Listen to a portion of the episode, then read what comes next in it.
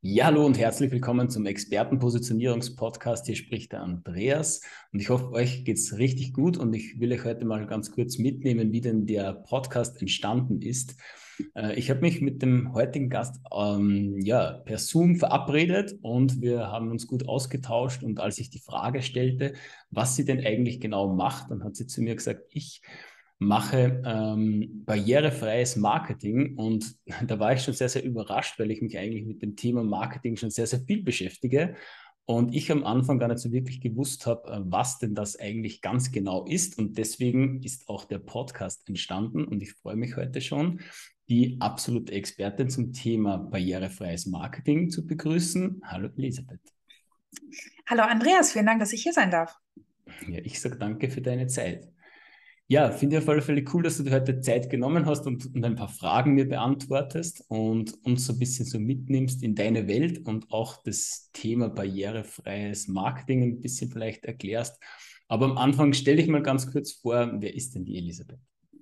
Ja, also ich bin Elisabeth, ich bin 27 Jahre alt und Anfang des Jahres habe ich eine Agentur für barrierefreie Unternehmenskommunikation gegründet.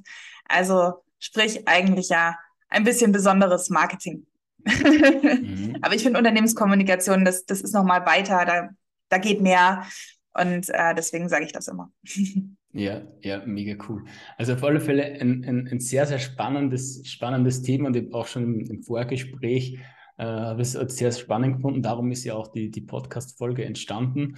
Mhm. Und da bin ich natürlich schon auf meine Lieblingsfrage schon auch gespannt. Wie hast du zu deiner Leidenschaft gefunden?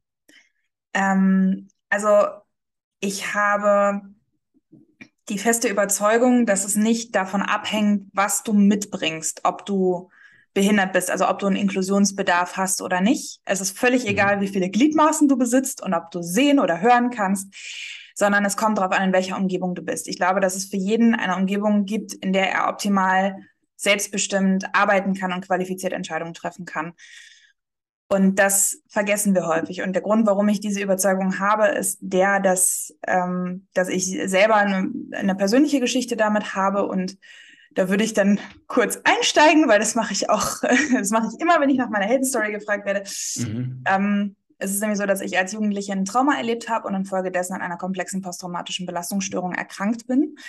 Ähm, und ich äh, habe mich nicht getraut, darüber zu sprechen, was ich erlebt habe, weil ich dachte, mir würde niemand glauben. Deswegen mhm. bin ich sechs Jahre lang von Arzt zu Arzt gelaufen und habe versucht herauszufinden, warum es mir schlecht geht. Und ich bin permanent falsch eingeschätzt worden. Und mir ist immer mhm. nur gesagt worden, Frau Besslein, Sie müssen sich mehr anstrengen. Sie müssen mehr auf das hören, was wir sagen. Und dann wird es Ihnen schon besser gehen und ändern Sie bloß nichts. Und ich habe das ganz lange versucht und es hat natürlich nicht funktioniert, weil das völlig am Problem vorbei war. Und ich habe gedacht, im Umkehrschluss heißt das, wenn es mir schlecht geht, dann war ich nicht gut genug dann habe ich nicht ausgereicht, dann habe ich mich nicht genug angestrengt und deswegen geht es mir schlecht. Und das war eine ganz, ganz schreckliche Erfahrung für mich, weil ich mich irgendwann so machtlos gefühlt habe und überhaupt nicht mehr wusste, was soll ich denn jetzt noch machen? Ich habe mich doch schon so angestrengt. Ich bin doch fast daran kaputt gegangen, nicht kaputt zu gehen. So. Mhm. ne? Und ähm, und, und das hat mich letzten Endes halt noch kranker gemacht. Und als ich 24 war, saß ich bei meiner Psychiaterin damals im, ähm, im Sprechzimmer und sie hat zu mir gesagt, Frau Bestian, ich kann mir nicht vorstellen, so wie Ihre Studienzeit verlaufen ist, dass Sie jemals eine Probezeit überstehen. Mhm. Und ich würde Ihnen raten, gehen Sie in Frührente. Mhm. Ich war so wütend auf sie. Und letzten Endes hat sie recht behalten. Ich habe in meinem Leben noch nie eine Probezeit überstanden. Ne? Also nur mal so. Okay. Aber nicht deswegen. ja. und, ähm, und, und das war aber trotzdem für mich ein totaler Schlüsselmoment, weil ich, weil sie das erste Mal was gesagt hat, was so klang wie, du hast genug ertragen, du musst dich nicht mehr anstrengen. Und da habe ich gedacht, so, das ist doch eigentlich gar nicht schlecht, weil bevor ich jetzt den Antrag stelle auf Frührente, kann ich ja auch erstmal ein paar andere Sachen ausprobieren, die ich noch nicht versucht habe und mal gucken, ob die helfen. Mhm. Und das Ergebnis war nachher, dass ich rausgefunden habe, dass äh, mein Studium nicht zu den Dingen gehörte, die ich gerne tue mhm. und eigentlich auch nicht zu den Dingen, in denen ich wirklich gut bin habe dann die Branche gewechselt, bin dann halt eher wieder zurück zu dem gegangen, was ich in meiner Freizeit auch gerne gemacht habe. Ich war immer schon so ein Kreativkopf, ich war immer schon jemand, der, der gerne Bezüge hergestellt hat und das ist ja letzten Endes auch das Wesen von, von Kommunikation.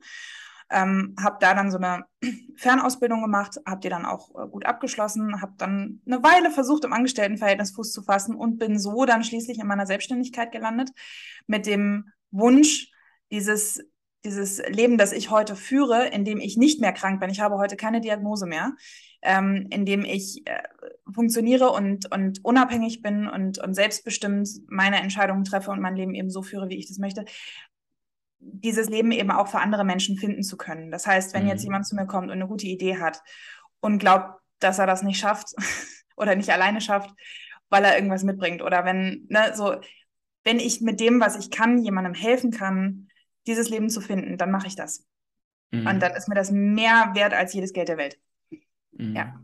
Ja, mega cool. Also den, den, richtigen Antrieb hast du auf alle Fälle. Das gefällt mir sehr, sehr gut. Ja, und ich finde es immer total spannend und das ist auch so der, der Grund, warum dass ich so gerne auch diese, diese Frage stelle, ähm, weil es ganz, ganz oft so der Fall ist, dass man, dass man irgendwo ein Tal durchschreiten muss, ja, und eine Herausforderung hat. Und aus dieser Herausforderung kreiert man dann eigentlich was Wunderbares. Also eigentlich sollten wir uns äh, im Leben, wenn wir so ein, ein, Tal haben, dann können wir uns eigentlich immer darauf freuen, dass wir, wenn wir die Energie nutzen, dass wir dann was Wunderbares erschaffen. Und Auf jeden Fall. Also ich bin zum Beispiel auch der Meinung, dass, also was heißt der Meinung, wenn man, wenn man es mal hinterfragt, Kreativität ist das Ergebnis einer Not. Wohlgemerkt einer Not, nicht eines Leids. Das finde ich immer total wichtig zu differenzieren. Also ein Künstler ist nicht deswegen besonders begabt oder erfolgreich, weil er gelitten hat. Aber der Grund, warum wir Dinge erfinden, Lösungen finden und warum wir, warum wir auf die Idee kommen, Sachen anders zu machen, als vielleicht bisher mhm. gemacht wurde oder als wir es sonst machen. Der Grund dafür ist immer eine Not, ein, ein Mangel, ein, ein ich habe das nötige Werkzeug nicht, ein ich, ich, ich sehe gerade keine Richtung, ich sehe gerade keinen Weg. So, ähm, deswegen werden wir ja kreativ. Mhm, mhm. Ja, ja, total spannend. Ja, stimmt. Das ist vollkommen richtig. Und ja, es ist, es ist einfach wirklich, wirklich sehr, sehr äh, spannend, das, das immer zu, zu beobachten. Ja, also für, für mich auch, äh, mhm. äh, war man halt so, es war ja bei mir nicht anders. Ja, also ich habe ja auch eine Herausforderung gehabt, äh, bin nicht sichtbar geworden mit meinem Thema. So kann man das jetzt mal herunterbrechen. Und, und daraus habe ich einfach äh, mich weitergebildet, habe nach einer Lösung gesucht, also genau wie du jetzt gesagt hast, also dass man halt kreativ wird und einfach mhm. schaut, okay, was, was kann ich einfach machen? Äh, und ich habe halt für mich das Thema Positionierung entdeckt und, äh, mhm. und es hat mir sehr geholfen und es hilft auch vielen, vielen anderen Menschen. Und darum ist es halt einfach eine coole Sache. Mhm. Gut, dann kommen wir gleich zur nächsten, zur nächsten Frage, weil du, weil bei dir geht es ja grundlegend um, um das Thema Kommunikation. Mhm. Und was glaubst du, ist so in, in der heutigen Welt auch so ein bisschen die Schwierigkeit, allgemein mal in der, in der Kommunikation, bevor dass man so in das, in das Thema ähm, in das Thema barrierefreies Marketing mal ein bisschen eintauchen, barrierefreie Kommunikation. Mhm. Was denkst du, ist so ein, eine große Herausforderung, die was, was wir uns stellen dürfen? Das ist eine gute Frage, weil das für mich überhaupt nicht zeitbezogen ist. Also ganz viele würden jetzt wahrscheinlich antworten, ja, ne, durch Social Media, wir lernen ja gar nicht mehr direkt zu kommunizieren und wir lernen auch mhm. nicht mehr, ne, so oder Oversharing werden auch ganz viele sagen, ist, ist ein Phänomen, dass das dass eine Kommunikationsherausforderung in unserer Zeit ist. Das sehe ich aber überhaupt nicht so. Ich glaube, dass wir mit den gleichen Phänomenen in verschiedenen Kontexten konfrontiert sind, wie, wie das schon vor Jahrzehnten und Jahrhunderten war. Ich glaube, mhm. da hat sich nichts dran geändert, aber ich glaube, was wirklich eine, ähm, eine Herausforderung ist, der wir uns immer wieder stellen müssen, mit der ich mich auch konfrontiert sehe, ist ähm, selber zu reflektieren, warum kommuniziere ich etwas in der Weise, wie ich das tue, weil das ja immer mehrere Ebenen hat. Und wir mhm. neigen dazu, gerade im Alltag so ein bisschen aneinander vorbei zu kommunizieren.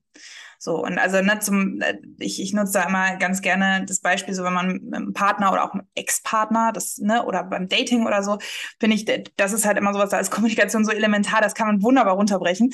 Deswegen mhm. also nicht wundern, dass ich jetzt damit anfange. So, wenn ich jetzt ähm, meinem Partner schreiben würde, ne, keine Ahnung, per Messenger-Dienst so, ähm, ich vermisse dich oder ich liebe dich oder so. Warum schreibe ich das? Ist das wirklich, weil ich das gerade fühle? Oder fordere ich damit eigentlich ein, dass der sagt, mhm. ich dich auch und mich validiert? Ne? So, mhm. damit, damit übertrage ich ja eine Verantwortung, die ich selber habe, nämlich dafür zu sorgen, dass es mir gut geht ja. und den Dingen auf den Grund zu gehen, wenn es mir nicht gut geht. So, diese Verantwortung übertrage ich dann ja quasi auf mein Gegenüber und mache mich damit auch abhängig. So, aber vor allem muss mein Partner dann eine Last tragen, die er gar nicht tragen müssen sollte. Ja. So, ne? und, ähm, und, und genau das ist, glaube ich, ein Problem, was einem an jeder Ecke begegnet. Das ist auch ein Problem, was ich in der Unternehmenskommunikation immer wieder erlebe.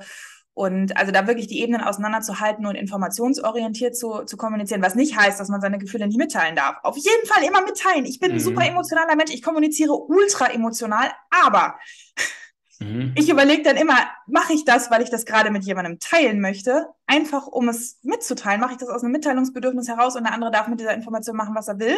So.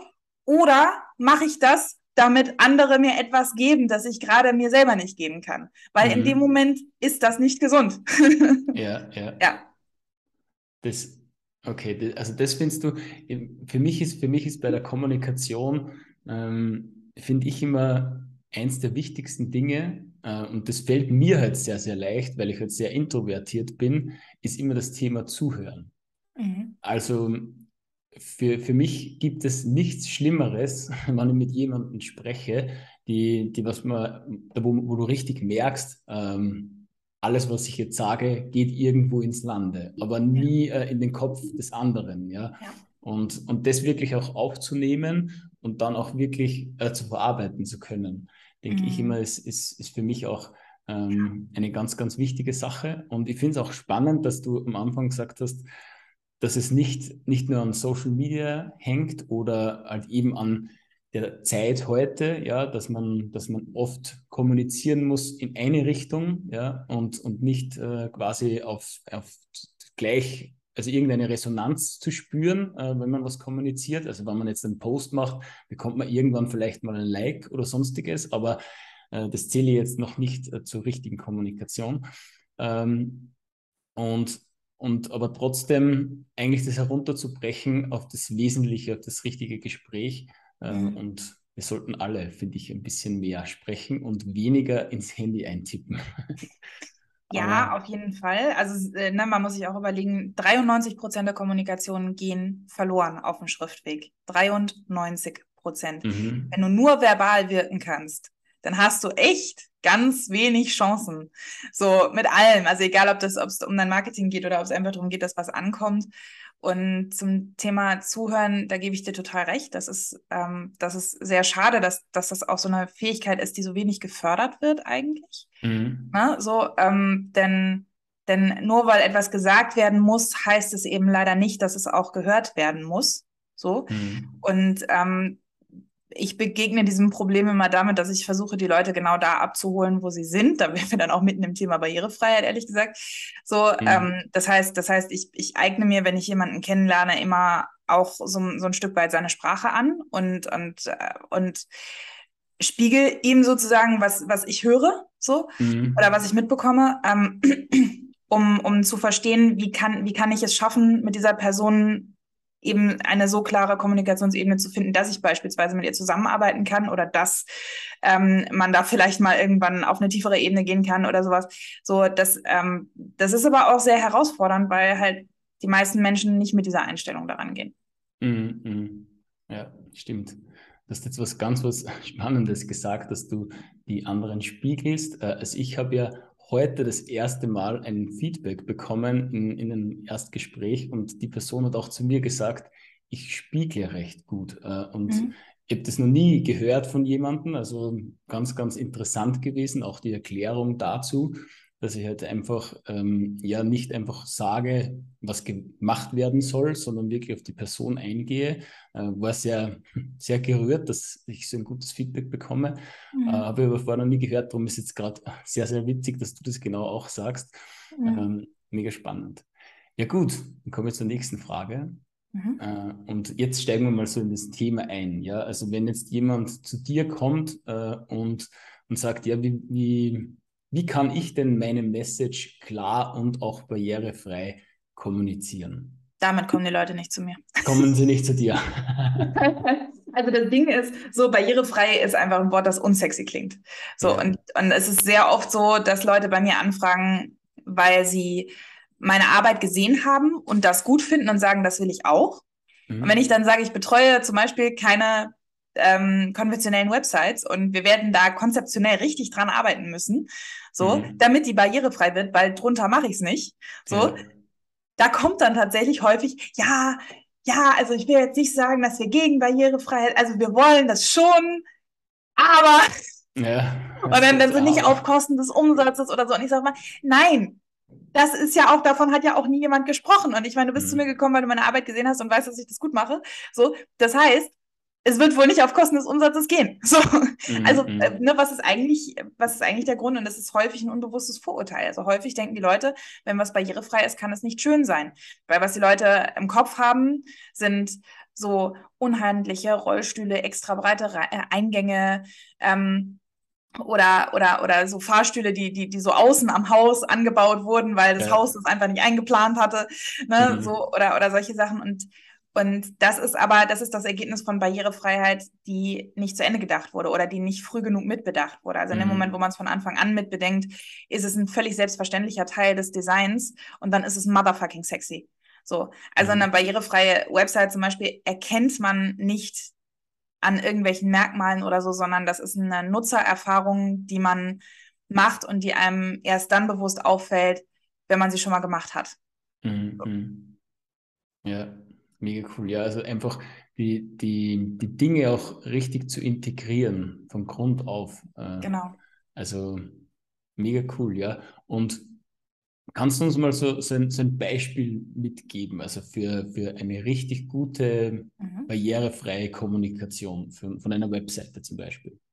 Ja, das kann ich natürlich sehr gerne tun. Also sehr beeindruckt hat mich da tatsächlich die Stadt Bonn. Da habe ich jetzt äh, ein mhm. Jahr gewohnt und ähm, da ist jetzt leider nicht, nicht alles perfekt, aber perfekt schafft man es auch nicht. Also die Terminbuchung dort war definitiv nicht barrierefrei. Ich habe dann irgendwann angerufen. Aber die Website von denen ist top gemacht. Also mhm. wirklich mhm. so.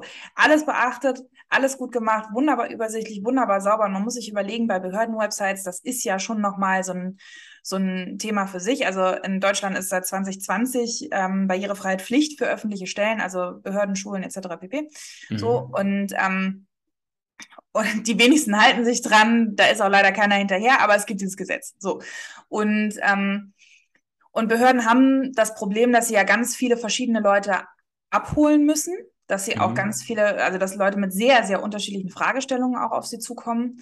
Und da kannst du nicht eine typische Conversion-Optimierung machen und einfach sagen, ich lasse den Schnickschnack weg. So funktioniert das. Ja. Das sind oft sehr, sehr komplexe mhm. Seiten, die auch eigene Softwaren haben, auf denen sie laufen, die ultra komplex sind, die auch sehr viel kosten, ehrlich gesagt. So. Ähm, und die Stadt Bonn hat es geschafft, die Seite so zu gestalten, dass sie so aussieht, als wäre sie ganz klein. Mhm. Und dass man auf jeden Fall direkt findet, was man sucht. Und das hat mich doch sehr beeindruckt. Ähm, auch technisch ist das äh, gut umgesetzt, aber ich sage mal, technische Barrierefreiheit ist auch nicht so aufwendig wie konzeptionelle Barrierefreiheit. Also da muss man auch nochmal unterscheiden. Also das ist wirklich gut. Und ich kann euch natürlich auch alle Seiten empfehlen, die ich erstellt habe. Mhm. Aber so dreist bin ich nicht, dass ich die hier nenne. ja, ja, mega cool. Also ähm, ich kann dann eins machen, ich kann zum Beispiel bei uns das Finanzamt dann einmal äh, Richtung Bonn schicken, ähm, dass die dann dort mal was abschauen können, äh, weil das ist alles andere als wie gut gelöst. Ich kann es mir fast schon vorstellen. Die Finanzämter hier sind auch ganz schlimm. Ja, okay. Also ist es bei euch in Deutschland auch so, dass, dass das nicht so richtig äh, nutzerfreundlich ist, ja? Nee, also überhaupt nicht. Und man spricht ja auch irgendwie so diese Sprache nicht. Also gerade gerade so, mhm. so bei Finanzen, das ist ja nochmal so ein Thema für sich. So, ähm, ich ich denke auch manchmal, das ist gar nicht dazu gedacht, dass man das versteht. Und dann ja, haben genau. die ja auch immer diese Briefe, die dann in Courier New getippt sind, wo du, wo du, dir, wo du dich dann so fragst, okay, entweder die haben ein Problem, dass sie die Schreibmaschine wieder rausholen mussten, ja. so, ne? oder vielleicht habe ich auch ein Problem und und, und die haben gedacht, wir, wir schreiben mal einen Brief, der richtig böse aussieht. Von also oben immer das Aktenzeichen und so, dann denkst du immer so. ja, was habe ich jetzt ne? wieder angestellt? Ja, genau, genau. Und dann ruft man an und dann sind die total nett. so, ja. ups, blöd. ja, ja, ja, stimmt, das ist richtig. Ja, also da, ich denke mir immer, in, in Zeiten wie diesen äh, könnte man es auch ein bisschen leichter machen, das Ganze, ja. dass man dort einsteigen kann. Also da wirklich, also, aber ich möchte mich jetzt da nicht beschweren über das Finanzamt oder so. ähm, ja, mega cool. Dann kommen wir gleich zur nächsten Frage. Hm, wenn du, wir, wir bekommen ja ganz, ganz viele Tipps, mhm. auch wenn man jetzt so auf Social Media unterwegs ist, an jeder Ecke gibt es irgendwie einen, einen, einen Tipp. Und ich sage, ich möchte gerne so den einen Tipp, den einen großen Tipp, den, den, wenn du nur einen Tipp teilen dürftest, was, was für einen Tipp würdest du dann teilen? geh den Dingen auf den Grund. Wenn du was vollständig verstanden hast, dann kannst du es auch ganz einfach und ganz klar ausdrücken. Und ganz mhm. barrierefrei und, und perfekt auf den Punkt. Und deswegen geh den Dingen auf den Grund, hinterfrage alles. So, ich mhm. finde, wir nehmen uns zu wenig Zeit, Sachen oder Menschen oder Aussagen wirklich zu verstehen und wirklich, wirklich da in die Tiefe zu gehen. Und ich, ich finde das sehr schade, weil, mhm. weil wir dann oft in so Irrtümern leben und und, und ähm, das heißt nicht, dass man sich nicht einfach machen darf. Natürlich darf man das. Aber man sollte die Dinge verstanden haben, bevor man sie vereinfacht. Ja, ja. Mega, mega cooler Tipp, ja. Erinnert mich jetzt gerade so ein bisschen an, an ein Mindset-Coaching, was ich mal gemacht habe. Ähm, da, da ist es auch gegangen darum, dass man immer ein Schüler des Lebens bleibt. Ja, mhm. und das teile ich eigentlich sehr, sehr häufig sogar, ähm, weil es einfach ganz ein, ganz ein wichtiger Punkt ist, weil wir glauben immer irgendwas zu wissen, ja, aber wir wissen es vielleicht, aber wir haben es vielleicht noch gar nicht verstanden. Ja, mhm. also wenn man zum Beispiel irgendwas hört, das, was man schon oft gehört hat, dann sagt man so, ja, ja, das weiß ich eh, das weiß ich eh. Aber umgesetzt habe ich es noch nie und, und verstanden mhm. auch nicht, ja, und verinnerlicht auch nicht. Und deswegen sollte man immer eigentlich offen bleiben und, und wirklich ja auch in die Tiefe gehen und, und sich gerne mal Dinge auch ein zweites Mal anzuhören, weil dann kommt meistens noch viel, viel mehr auf. Ja. Ja. ja. Sehr gut. Ja, du hast ja vorher gesagt, ja, dass die Menschen nicht wegen sowas zu dir kommen. Ähm, Jetzt möchte ich natürlich auch gern wissen, warum kommen die Menschen zu dir und ja, wie kann man denn eigentlich dann auch mit dir zusammenarbeiten? Genau, also äh, meistens ist es so, dass die Leute kommen mit diesem typischen Schmerzbau, mein Angebot wird nicht verstanden, ich muss mich ständig erklären. Ich schäme mich, wenn, wenn jemand mich fragt, ob ich eine Website habe. So, mhm. ähm, ne? so, so solche Themen. Und wie gesagt, häufig ist es so, dass sie sich halt vorher entweder meinen Content oder meine Website angeguckt haben oder eben das, was ich für andere gemacht habe und dann sagen, hm, das finde ich gut, das, das, das äh, holt mich irgendwie ab, das will ich auch. So. Und ähm, hin und wieder habe ich mal Leute dazwischen, die selber irgendwie Inklusionsbedarf kennen, also die entweder selbst betroffen mhm. sind ähm, oder die Menschen haben, die ihnen nahestehen, die betroffen sind und die halt sagen, für mich ist es wichtig, dass es barrierefrei ist, aber der Grund dafür ist nicht, weil ich irgendwas mit Barrierefreiheit zu tun habe mit meinem Business, sondern, ähm, sondern einfach, einfach, weil das ein netter Nebeneffekt ist. Mhm, so. Mhm. Und genau so handhabe ich das selber auch, weil ich sonst ja sehr in die karitative Ecke gehören würde. Ne? Also wenn ich sagen mhm. würde, barrierefrei ist mein Angebot, okay, kann ich machen. Dann kommen aber auch nur Menschen auf mich zu, ähm, bei denen das auch Teil des Kerngeschäfts ist. Und was ich will, ist eben, mhm. dass Inklusion so normal wird, dass man den Begriff Inklusion nicht mehr braucht ne? weil ja, das schafft okay. sich ja selber ab, sobald es stattfindet. Mhm. Und, ähm, und das ist halt sowas, so kommen die Leute zu mir. Häufig ist es so, dass der Anhaltspunkt dann ist, boah, ich habe neulich den Post von dir gelesen oder ich habe ich hab auf deiner Website den und den Blogartikel gelesen. Und es ist so schön, dass es mal jemand sagt, ich habe mich so abgeholt gefühlt. Ich, ich, hab, ich wusste, wenn ich den Bedarf habe, dann komme ich zu dir und jetzt bin ich da, lass uns sprechen. So, mhm. also bin ich ein bisschen stolz drauf, dass das so gut funktioniert. Ja, mega cool, ja. Ne? Und ähm, dann ist es normalerweise so, dass wir halt vorher ein Bedarfsgespräch führen. Das heißt, ich äh, klopfe einmal ab, was genau muss die Seite dann alles können, wie setze ich das um, brauche ich dafür noch einen externen Dienstleister. Also ich arbeite da mit so einem Expertenpool zu, da, zusammen, einfach auch damit die Projekte bei mir nicht so völlig ausufern vom Umfang her, aber mhm. auch weil ich einfach nicht für alles Experte sein kann. Ja. So und ähm, und äh, dann planen wir das zusammen, machen eine Roadmap und dann ist es normalerweise so, dass wir einen Kickoff-Call haben, bei dem äh, der Kunde und ich uns einfach nochmal zusammensetzen, uns Beispiele anschauen, was, was dem Kunden vielleicht sowieso schon gefällt, was er schon im Kopf hat, oder man schaut sich die aktuelle Website an, was davon bleiben soll und was nicht. Und dann erstelle ich aufgrund dessen ein Moodboard. Ähm, das ist vor allem dann, wenn, wenn, wenn man am Design wirklich in der Tiefe was ändert, ist das mhm. immer ganz schön, einfach zu gucken, was für, was für ein Gefühl soll darüber kommen. Auch einfach, um zu schauen, ne, arbeite ich da jetzt am Kunden vorbei oder nicht. Ähm, dann erstelle ich einen Prototypen, das heißt, der Kunde hat so eine Dummy-Website als PDF, kann nochmal gucken, passt das für mich jetzt so, stört mich da wirklich was und dann baue ich die auf einem Testsystem vor, wo man dann auch nochmal die Nutzererfahrung haben kann, wo man das dann auch nochmal durchtesten kann und so. Und wenn dann der Kunde das Go gibt, Dann zieht das Ganze um auf die Produktivseite und da mache ich es dann so, dass ich dann noch so ein bisschen Suchmaschinenoptimierung mache und so weiter. Das läuft sonst im Prozess mit, aber einiges geht halt wirklich erst, wenn es live ist. So setze ich mhm. Google Tools auf und damit ist das Projekt dann quasi beendet und nach drei Monaten schaue ich dann immer, also jage ich das nochmal durch meine ganzen Programme, die ich so habe, mhm. durch und gucke nochmal, also ist, ist die Performance dann auch okay und haben sich die Zahlen verändert und, ähm, und, und hat Google mir inzwischen Bescheid gegeben, dass es die Seite auf dem Schirm hat. Und ja. wo steht sie? ja, genau. Was genau. für einen Platz hat sie? Ja, ja, richtig. Mega cool. Also A, natürlich mal eine, eine coole Message, eine coole, mhm. coole Botschaft, was du hast. Also quasi, mhm. dass das ganz normal wird, dass es mhm. barrierefrei ist. Also eigentlich äh, sollte jede Webseite da draußen dann so sein. Es hilft auch allen tatsächlich. Also wenn man einfach und klar kommuniziert und eine Seite übersichtlich ist und den Nutzer nicht überrennt und man dafür Platz schafft für die wichtigen Botschaften, die eine Marke eigentlich hat, mhm. so, dann holt es auch Menschen ab, die auf den ersten Blick vielleicht keinen Inklusionsbedarf haben. Ja. Allen hilft es, wenn es einfacher ist. Wenn ich, wenn ich den Bordstein absenke für einen Rollstuhlfahrer, dann senke ich ihn ja nicht nur ab für einen Rollstuhlfahrer, auch für den Radfahrer und die Frau mit dem Kinderwagen und so weiter. Ne? Ja, ja, genau, das stimmt. Das ist richtig. Haben alle was davon. Ja, mega cool. Und wie, wie kann man so mit dir in, in Kontakt treten? Was, was ist so der, der beste Weg? Ähm, der beste Weg. Der einfachste. Also die meisten kommen über LinkedIn, muss ich, muss mhm. ich sagen, einfach auch, einfach auch deswegen, weil, weil auf LinkedIn organisch zu wachsen schneller geht, als zum Beispiel auf Google organisch zu wachsen. Also inzwischen kommen auch Leute über die Website, das war aber natürlich nicht immer schon so. Also meine, ne, meine Seite ist auch erst seit Anfang Februar online. Da bin ich ganz stolz, dass ich überhaupt schon so sichtbar bin, dass da Anfragen kommen. Mhm. Da muss man halt immer ein paar Monate einplanen. Und ähm, und die meisten kommen halt über LinkedIn, schreiben mir einfach, dann kriegen die von mir einen äh, Link zugeschickt, wo sie sich einen Termin buchen können und dann können wir im Grunde schon loslegen. So, also mhm. den Link kriegt man auch auf meiner Website, aber wie gesagt, die meisten kommen über LinkedIn. Ja, das können wir ja natürlich gerne auch alles verlinken in den Show Notes. Sehr gerne. ja, gut.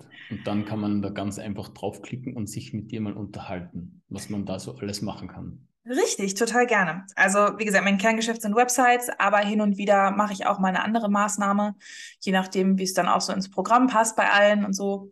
Aber mhm. ich finde, wenn die Website nicht, nicht steht, dann macht halt alles andere auch keinen Sinn. Deswegen fange ich damit immer an. sehr, sehr gut.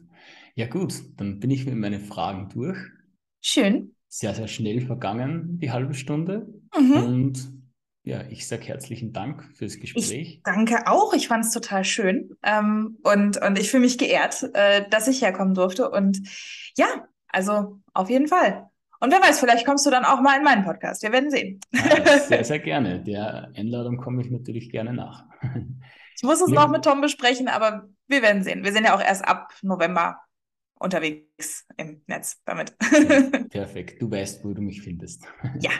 Ja gut, dann nochmal herzlichen Dank ähm, für deine Zeit, für deine Antworten und an alle anderen auch einen schönen Tag, schönen Abend, wann immer ihr euch das Ganze anhört. Und wir hören uns in der nächsten Folge.